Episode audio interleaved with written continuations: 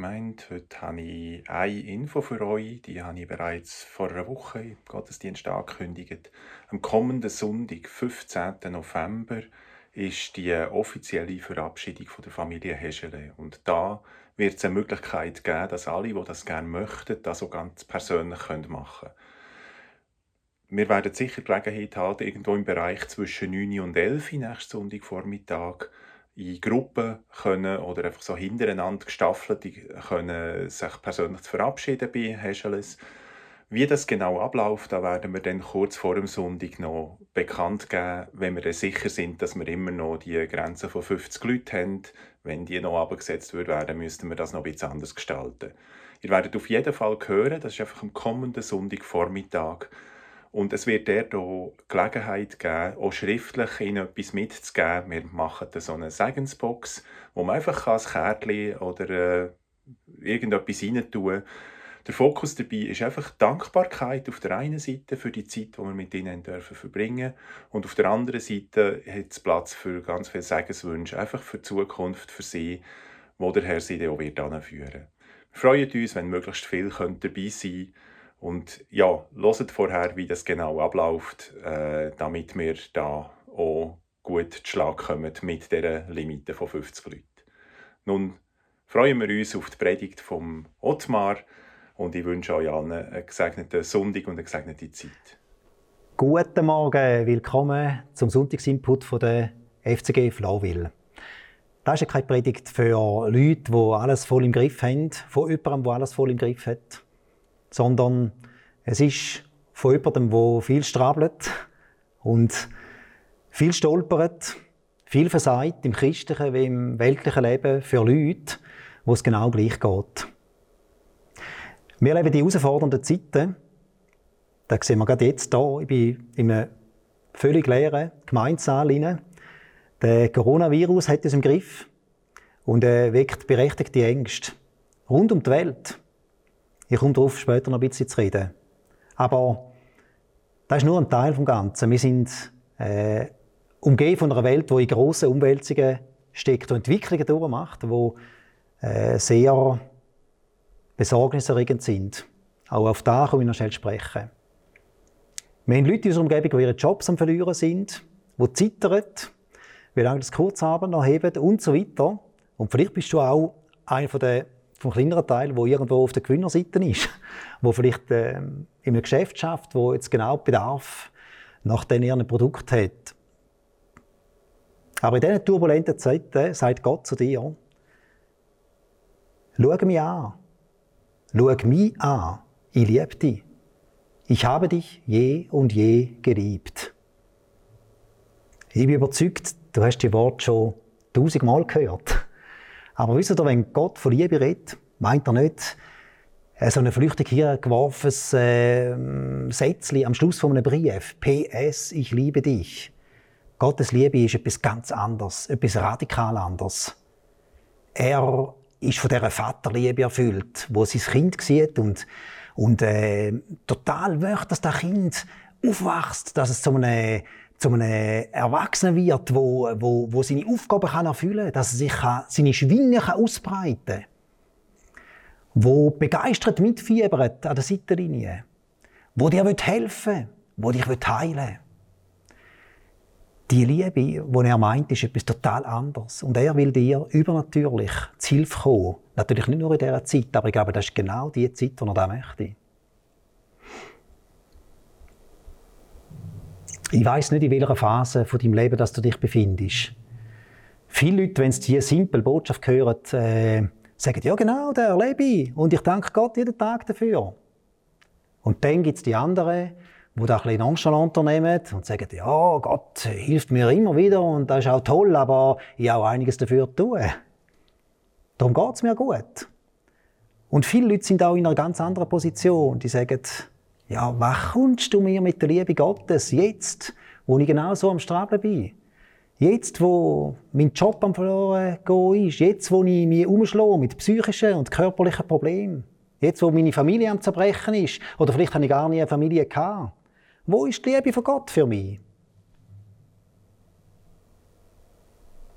Aber weißt, Gott hat dich auserwählt. Das ist ein riesiges Wunder. Er hat etwas mit dir vor. Vielleicht kannst du dir das im Moment gar nicht so vorstellen. Weil das sind ja die Umstände. Und da bist du selber mit all diesen Schwächen, die halt da sind. Er hat dich rausgerissen. Du bist sein Kind geworden. Es ist schwer da. Ich weiß, die Worte haben alle schon hundertmal gehört. Aber du bist sein Kind geworden, sein Königskind. Du bist in die Familie von Gott geboren worden.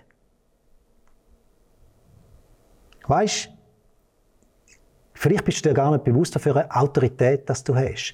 Deine Bestimmung geht nämlich weit über dein Leben raus. Weit. Du bist dazu bestimmt, mit Gott mitzuregieren, in seinem ewigen Reich. Mit ihm am gleichen Tisch zu sitzen. Du bist als Gegenüber von Gott bestimmt. Natürlich können wir uns das im Moment nur ansatzweise vorstellen. Ich auch. Aber er hat deine ewige Bestimmung im Blick. Er rüstet uns mit großer Liebe zu. Das Leben hier, das ist deine Ausbildung. Für das, was kommen wird. Das ist deine Ausbildung. Und das Problem, der Unterschied zu der normalen Schule ist, wir können nicht abkürzen, wir können nicht abschauen, man kann eigentlich nichts dafür tun, dass es irgendwo besser oder schneller geht, dass man besser sich durchschleifen kann. Man muss durch diese Prüfungen gehen. Gott hat die liebevoll in grosser Liebe für dich angelegt. Jede einzelne. Auch wenn du da vielleicht im Moment nicht ganz so siehst. Ich sehe es nie, wenn ich drin stecke. Nie. Nie. In meinem Auto gibt es ein Geschrei, fast jede dritte Woche. Wenn ich mit Gott am wenn ich bete auf eine Art, wo man gescheiter nicht beten will, weil ich einfach nicht mehr, weil ich das Wasser am Hals habe. Aber interessanterweise hat Gott Verständnis für das. Also mindestens in meinem Fall. Er wartet nicht darauf, dass wir uns gut fühlen. Er wartet nicht darauf, dass wir gesund sind. Er wartet nicht darauf, dass unsere Familie perfekt funktioniert, dass unsere Kinder recht tun, dass der Job wunderbar läuft. Er wartet auf nichts von dem. Es ist wieder Schule. Es kommt wieder eine Prüfung. Obwohl du gar nicht bereit bist. Es ist Montagmorgen. Hi. Was fällt dem ein? Aber er hat es genau ausgelesen. Er weiß ganz genau, welche Prüfung das jetzt für dich dran ist. Auch für mich, leider. Zumindest unseren Schwächen und Frustrationen will er uns einsetzen. Da ist ein grosses Geheimnis dran. Und die Chance kannst du an dir vorbeiziehen lassen. Weißt, wie ein Stück Holz, das in der Tour an einem Fluss an dir vorbeizieht, kannst du vorbeigehen lassen. Und dann kommt irgendein Stück und einfach packst. Und dann packst du die Chance. Vielleicht ist es die 111. die du packst und nicht die erste. Aber er möchte, dass du diesen Teil lernst, weil er hat dich geschaffen vor Anbeginn der Welt. Er hat dich geschaffen und hat genau gewusst, mit jedem Charakterzug, weißt, er hat auch schon gewusst, wo das wirst deine Krämpfe haben.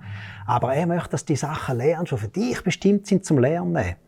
Und das Ziel ist, ähm, deine Verwalterschaft in der Ewigkeit. Dort, wo es keine Sünde mehr wird geben, keine Krankheiten mehr, kein Böses mehr, nichts mehr, wo irgendwo hindert. Wenn es dich interessiert, wie das aussieht, kannst du mir die Offenbarung nachlesen. Gegen Send. Schau, ein einziger schwacher Mensch kann den Unterschied machen. Der schwache Mensch bist du oder ich. Das ist das Geheimnis, das ist auch ein grosses Geheimnis in dieser Welt. Es braucht keinen gewaltigen Staatsführer. Ein einziger Mensch kann den Unterschied machen. Für einen anderen Mensch, für einen Ort, für eine Stadt, für ein ganzes Land, für die ganze Welt. Ein einziger schwacher Mensch. Nur weil Gott ihn ausrüstet.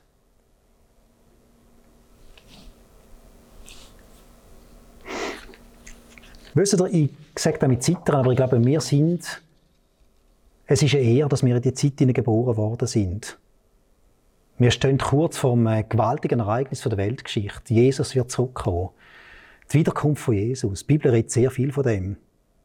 Aber dieser, dieser Zeit, dem plötzlichen Ereignis, wird eine schwere Zeit vorangehen.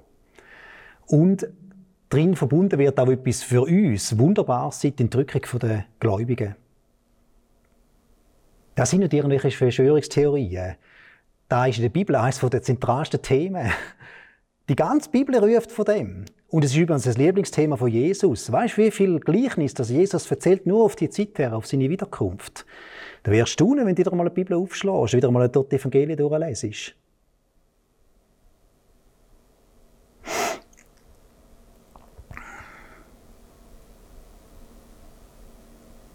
Wisst ihr, in dieser ganzen schwierigen Zeit, die rede auch von den Umwälzungen, die mit Corona überhaupt nichts zu tun haben. Schaut mal all die ständigen Anschläge. Auch da ist etwas weltweit. Äh, all die Entwicklungen weg von Gott. Zum Beispiel wissen wir heute nicht mehr offiziell, ob wir als Frau oder als Mann geboren werden. Nur solche Sachen, die vor einer Generation noch als völlig abstrus angeschaut worden wären. All die, ähm, die Wege, wo Menschen sich selber finden, ich komme noch schnell darauf das zu sprechen. Schaut mal, all da ist, ähm, sind, sind Veränderungen und auch die Natur, wo, wo sich wie aufbäumt, sind Veränderungen, wo äh, uns einfach zeigen, wir werden nur schon aus dieser Corona-Krise, aber auch nur schon nächstes Jahr, wir werden nicht mehr gleich rauskommen, wie es war. Wir werden eine veränderte Welt antreffen. Aber der schlimmste Sturm spielt sich nicht um uns herum ab, sondern in uns hinein. Das ist auch so ein Geheimnis. Es geht um den Mensch. Gott ist es von Anfang an um den Mensch gegangen. Um die, um die freiwillige Zuwendung zu ihm. Weißt du, wie Gott die Zeit sieht? Ich rede jetzt von dieser Corona-Zeit, da innen, wo ich in einem leeren Saal rede, wo viele Leute, die überall, ihr lauft alle mit Masken rum, ihr werdet überall kontrolliert. Gott sieht in dieser Zeit eine riesige Chance. Er sieht für dich, für uns, für sein Volk riesige Chance. Gott hat die Zeit zulassen und alles andere auch. Und zwar ganz bewusst. Er hat gewusst, schau mal, da ist eine Zeit, wo es anfängt zu rütteln. Und es ist ja kein Zufall, dass in der Gemeinde ihn auch rüttelt. Gott will dich zurüsten in grosser Liebe und er will, dich, er will dir übernatürlich zur Hilfe kommen.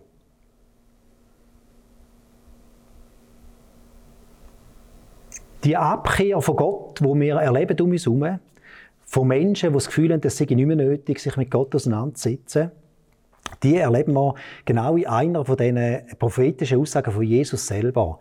Und auf das möchte ich jetzt kurz eingehen.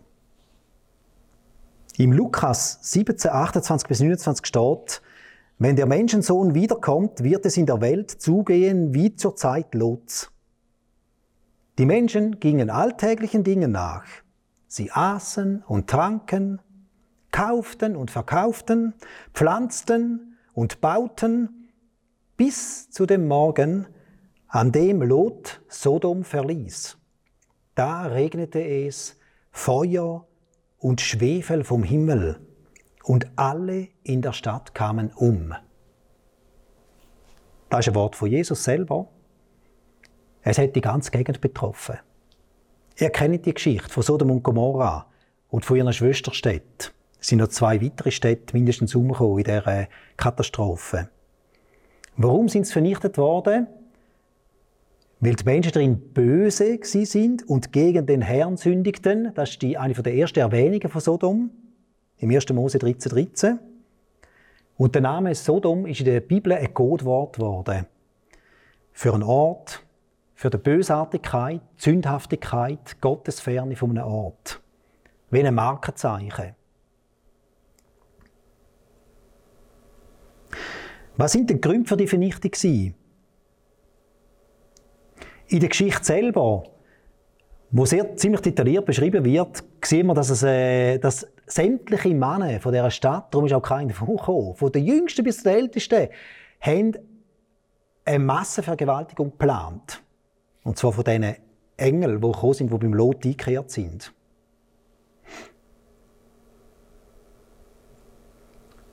Dann gibt es in der Bibel ganz andere Stelle, tausende von Jahren später im Judasbrief, wo erklärt wird im Vers 7, dass die Sünde von dieser Stadt Unzucht und sexuelle Ausschweifungen war. Dann gibt es wieder eine andere Stelle, das ist eben die Bibel, das ist Gottes Wort. Es passt alles zusammen. Der Prophet Ezechiel, der ist so zwischen den beiden Ereignissen, also hunderte von Jahren zwischen ihnen, das sind riesige Zeitabstände, sagt im äh, Kapitel 16, Vers 49 bis 50, die Schuld deiner Schwester Sodom war, dass sie mit ihren Töchtern in Hochmut, Überfluss und sorgloser Ruhe lebte, ohne den Armen und Bedürftigen beizustehen. Sodom war hochmütig und beging vor meinen Augen abscheuliche Taten, deshalb habe ich sie ausgerottet, als ich das sah.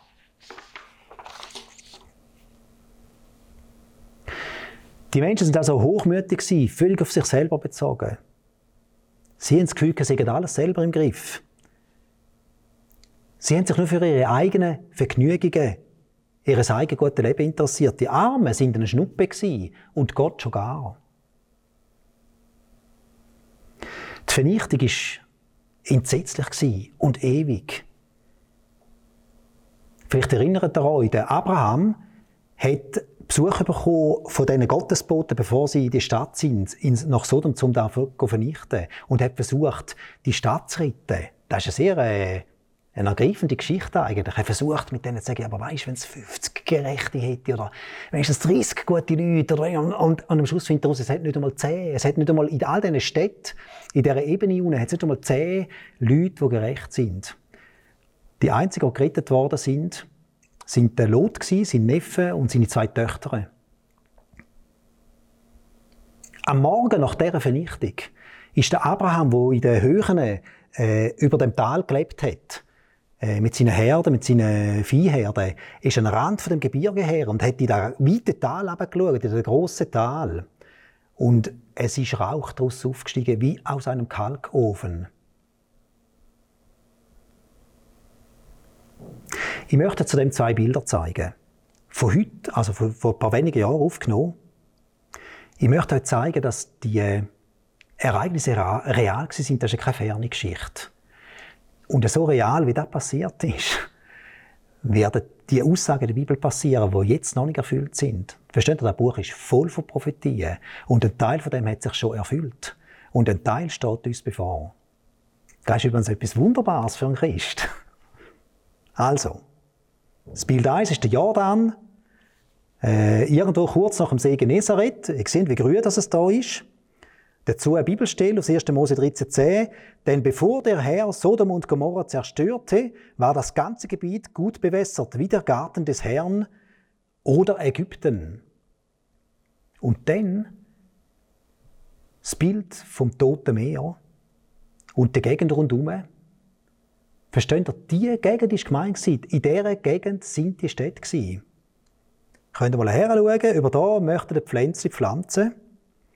Beschreibung vom Prophet Zephania trifft heute noch zu. Man kann sich gar nicht mehr vorstellen, wie das mal aussehen muss. Zephania 2,9 So wahr ich lebe, darum sollen Moab wie Sodom und Ammon wie Gomorra werden, ein Boden, der von Unkraut überwuchert wird, eine Salzgrube und eine ewige Einöde. Wisst ihr, was mich erschreckt? Jesus erwähnt mehrere Städte und Orte, wo es im Endgericht noch schlimmer wird gehen als Sodom und Gomorra. Unter anderem Jerusalem, Kapernaum und jeder Ort, wo das Evangelium ablehnt. Könnt ihr in den Evangelien nachlesen. Das ist eine starke Warnung. Und unsere Gesellschaft übrigens bewegt sich auf solche Zustände zu. Ehrlich gesagt, sehe ich Sachen um uns herum. Und natürlich, wir sind alle irgendwo ein Teil von dem, wo schlimmer sind als das, was beschrieben wird von Sodom und Gomorra. Ich weiß nicht, ob die da nicht auch erschreckt. Zum Beispiel, in unserem Land, in unserer Umgebung werden jedes Jahr Hunderte von ungeborenen Babys umgebracht im Mutterleib, weil sie das eigene Leben ein schwierig machen könnten. Vielleicht weil man annimmt, sie könnten behindert auf die Welt kommen oder weil sie einfach unerwünscht sind. Wir haben ja, also wir, die Schweizer Stimmbevölkerung hat ja gestimmt zu dem. Schau, ich, ich weiß nicht, was ich zu dem soll sagen. Ich würde nur etwas sagen. Machen wir uns keine Illusionen. Wer da tut, lässt zu, dass Gott sein Segen an einem Land entzieht. Verstehen Und wenn der Segen weg ist, dann passieren all die Sachen, wo du weißt wie es überhaupt passiert, oder? Wo einfach das Böse nimmt überhand.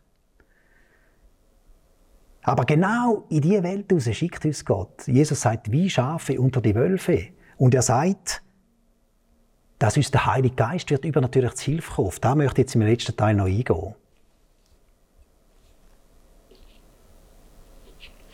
Versteht ihr, jetzt ist es noch, für so viele Leute ist es Zeit zum Umkehren, zum Gott erleben, zum Wunder erleben, zum gerettet werden. Sodom und Gomorra und ihre Schwester hätten übrigens auch umkehren können. Wisst ihr, die Geschichte ist gar nicht so super bekannt, aber äh, vorher äh, sind ja die angegriffen worden, äh, ein paar Jahre wahrscheinlich vorher, von vier Königen und sind verschleppt worden. Und weil der Lot unter denen war, hat äh, der Abraham eine Streitmacht zusammengerufen und hat, ist denen nach. Aber wisst ihr, das ist ein weiter Weg noch. Die sind, wo sie sie eingeholt haben, sind sie schon auf der Höhe von Damaskus gewesen. 300 plus Kilometer weg von ihr Zuhause, zu Fuß. In einem Land, wo zu Fuß nicht so gern so weit geht. Es ist nämlich ziemlich heiß dort. Die Leute haben sich viel Zeit, haben viel Zeit gehabt, sich zu überlegen, warum dass sie da auf dem Weg in die Sklaverei sind. Ihr Leben ist zerstört, ihre Grundlage, alles. Und auf dem Rückweg treffen sie auf den Melchisedek, den König von Jerusalem oder Salem, hat er hier noch geheißen, ein Gottespriester. Und vor dem Sinne, vor ihm gibt der Abraham am König von Sodom, dem König von Sodom, gibt er all seine Leute zurück, all seine Hab, ohne irgendwas zu verlangen. Ich meine, er hat den ganzen Krieg für ihn geführt. Er hat sein ganzes Volk errettet. Ohne etwas zu verlangen, gibt er ihm alles zurück. Und nachher, wo die Stadt vernichtet wird, merken wir, es hat überhaupt nicht genützt. Sie sind nicht umgekehrt. Aber ich würde dir etwas sagen. Dieses Zeugnis, dieses bescheidene Zeugnis, so einfach es möge sein, kann den Unterschied machen. Und mein Beispiel, mein Gegenbeispiel im Alten Testament ist der Jona, der mit dem Walfisch. Er hat ja nicht einmal wollen. Er hat auf keinen Fall wollen in die Weltstadt Ninive den Leuten sagen, sie sollten umkehren. Das war nämlich Finde von Israel. Er hätte sehr gern gesehen, wenn die vernichtet worden wären durch Gott. Hurra, hurra. Aber mit größtem Widerwillen läuft er in die Stadt, die am Schluss haltet eine Strafpredigt und die ganze Weltstadt bekehrt sich, also kehrt ab von ihren Weg, hüllt sich in Sack und Asche und tut Buß. Sehr zum Missvergnügen vom Jona. Versteht ihr, du mit deinem bescheidenen, einfachen, vielleicht sogar widerwilligen Zeugnis kannst den Unterschied machen. Du kannst den Unterschied machen.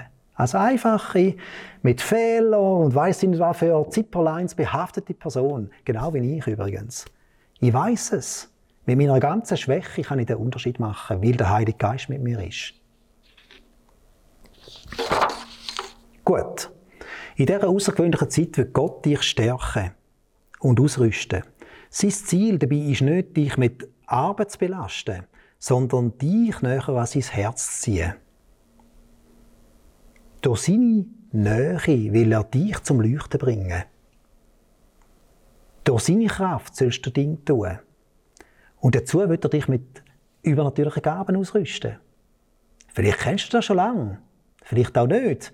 Eines davon, das ich kurz erwähnen möchte, ist Geistestaufe oder Geisteserfüllung. Eine spürbare Berührung durch den Heiligen Geist. Zum Beispiel in Apostelgeschichte 8 wird da eindrücklich erwähnt, wie das ablaufen kann. Und ein Zeichen von dem, wo oft mit dem zusammengehängt wird, muss nicht so sein, aber wird oft mit dem zusammengehängt, ich habe dem auch schon zugeschaut, ist Beschenkung mit der Zungenrede. Eigentlich mit einer fremden Sprache. Instant. Vielleicht kennst du das schon lange. Zungenrede als persönliche Gebetssprache. Dann ermutige dich, jeden Tag ein paar Minuten drin einzusetzen. Es gibt einen ganz neuen Zugang zu Gott. Das tut deine Gedanken völlig neu ausrichten. Ich bin im Moment gerade am Trainieren. Am Morgen im Dunkeln gehe ich einmal laufen und weiss, mal zwei, drei Sätze Zungenrede. Jetzt musst du einfach wieder von Gott kommen. Der Paulus geht ja da voraus. Er sagt im 1. Korinther 14, 18, dass er Gott dafür dankt, dass er mehr in die Zunge redet als alle um ihn herum. Vielleicht kennst du das auch noch nicht. Dann ermuntere ich dich einfach, Gott darum zu bitten. Er ist nämlich der, der gern gibt. Wenn du in der Leitung von einer Kleingruppe bist, tu doch ein Gebet anbieten zur Erfüllung mit dem Heiligen Geist. Da muss ja nicht unbedingt Zungenrede sein, kann aber. Aber verstehst du, die Berührung vergisst du nie mehr. Da gibt er einen völlig anderen Schub. Ich hatte jetzt einen Handwerker im Haus, der mir erzählt hat, dass Gott ihn im, Auto irgendwo einfach seine Liebe plötzlich vor Augen geführt hat. Und dann ist er eine Woche lang nur noch auf Wolken geschwebt, obwohl er schon lange Christ war. Weißt, wir müssen wieder an die Quelle zurückkommen. Gottes, Gott ist Kraft, nicht leere Wort. Gott ist Kraft. Er ist Kraft. Ich glaube, er wird die Zeit dazu brauchen, um uns wieder an seine Kraft herzuführen. Gott liebt es, wenn wir mutige Schritte tun. Darum nochmal, wenn du in einer kleinen Gruppe bist, Mann, bist mutig. Bist mutig, geht dir etwas vor. Und wenn wir gerade dabei sind, mein zweiter Bereich, also mein, der von der Bibel, da ist Beschenkung mit Geistesgaben. Da hat sehr viel mit deiner Berufung zu tun. Es gibt in der Bibel verschiedene äh, Aufzählungen von dem, wo alle nicht abschließend sind. Das ist eine rechte Breite. Und eine davon findet sich im 1. Korinther 12, 7 bis 11. Und du musst mal den ersten Satz von dem anhören. Jedem von uns wird eine geistliche Gabe zum Nutzen der ganzen Gemeinde gegeben. Okay, Repeat-Taste. Jedem von uns wird eine geistliche Gabe zum Nutzen der ganzen Gemeinde gegeben. Repeat-Taste. Jedem, jedem von uns. Also, ich weiß, es ist schwierig zu verstehen, aber damit bist auch du gemeint. Du hast von Gott eine übernatürliche Gabe zu gut. Das sagt der Paulus da im 1. Korinther.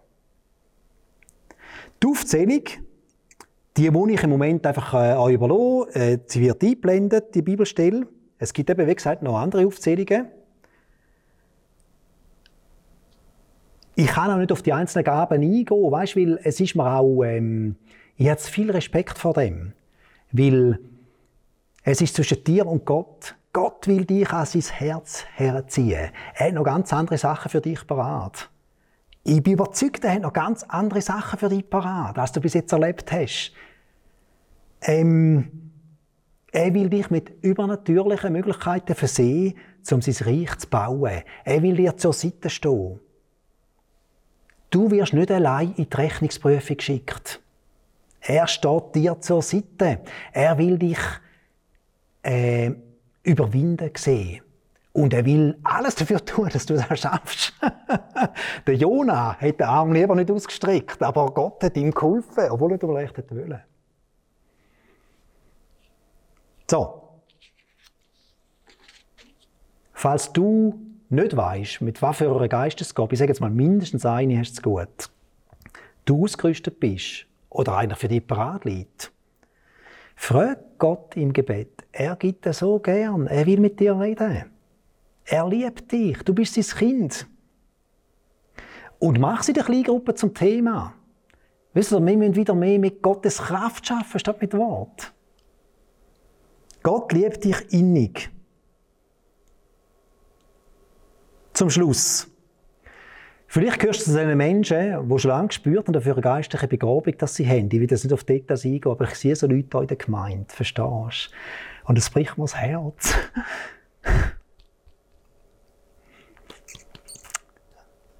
Es gibt Gaben, die da sind und nicht ausgelebt werden.